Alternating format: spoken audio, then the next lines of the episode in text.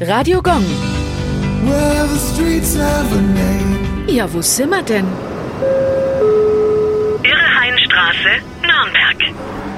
Mitten im Knoblauchsland liegt die Irrhainstraße, die zum Stadtteil Kraftshof gehört. Sie führt zu einem Irrgarten, der 1676 vom Pygnesischen Blumenorden angelegt wurde. Gegründet wurde der Literaturverein von dem Nürnberger Patrizier Georg Philipp Harsdörfer. Ihr Zweck ist die Pflege und Verbesserung der deutschen Sprache. Der Name bezieht sich auf den Fluss Pegnitz. Deswegen nennen sich die Mitglieder auch Pegnitzschäfer. Der Irrhain dient seit 1676 als Versammlungsort des Blumenordens. Die Dichtergemeinschaft besteht auch heute noch. Radio Gong.